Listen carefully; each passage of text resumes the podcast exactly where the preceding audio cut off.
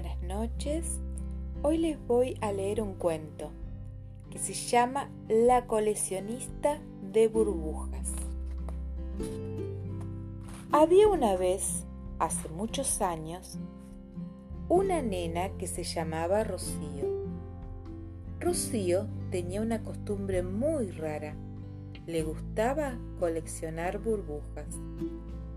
En esa época, las chicas solían coleccionar caracoles, figuritas, muñecas, pero ella juntaba burbujas de todo tipo y tamaño. Las que hacía el pez en la pecera, los globitos de saliva de la boca de su hermanito, las del lavarropa, las pompas de jabón que hacía con alambre y detergente.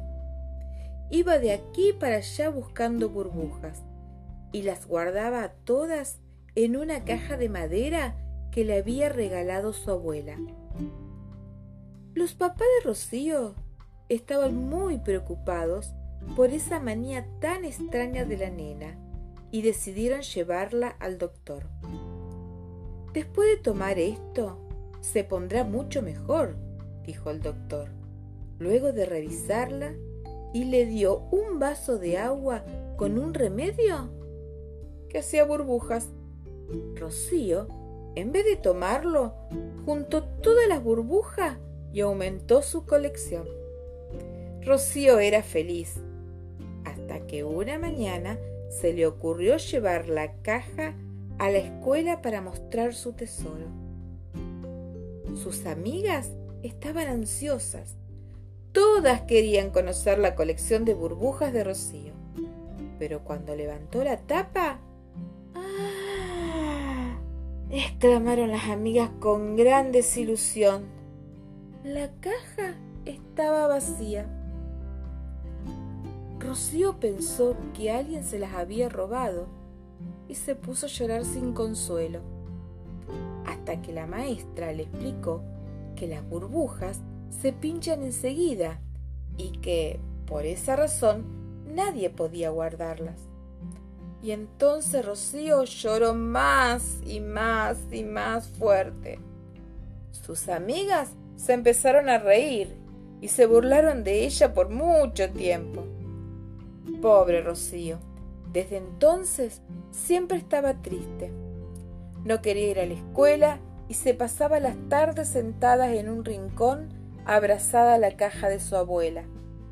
Sus papás también estaban tristes de verla tan triste y decidieron recuperar la alegría de su hija a cualquier precio.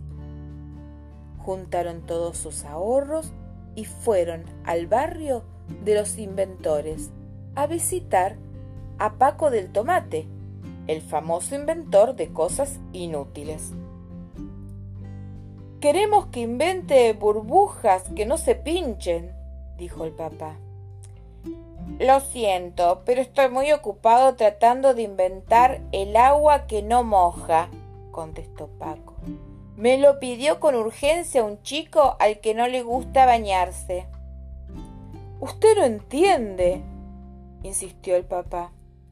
Mi hija llora todo el día, le dijo la mamá y le mostró un balde lleno de lágrimas de rocío. Paco empezó a hacer pucheritos, las lágrimas de los chicos le arrugaban el corazón.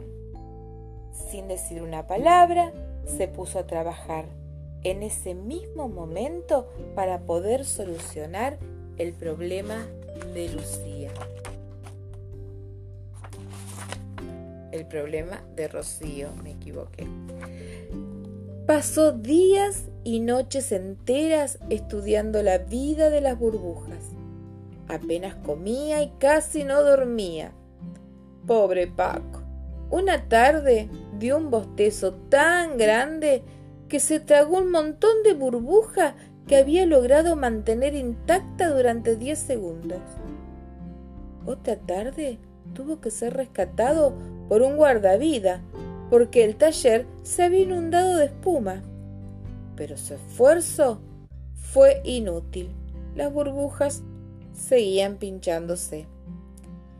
Sentía que había fracasado y que no podía ayudar a Rocío. empezó a caminar de un lado para el otro, de otro, de otro lado para uno, y así y venía, mascando chicle para poder calmar los nervios. Entonces se le ocurrió una idea genial. Con la goma del chicle envolvió a cada una de las burbujas y algo muy extraño sucedió. El taller quedó lleno de burbujas de goma que no se pinchaban.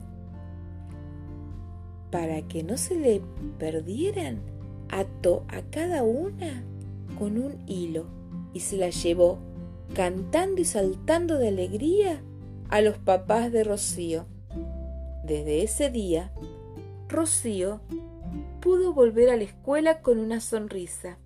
Sus amigas quedaron reasombradas con las burbujas de goma que coleccionaba y corrieron enseguidita a lo de Paco del Tomate a comprar ese gran invento que, muchos años más tarde, los chicos del mundo llamarían globos.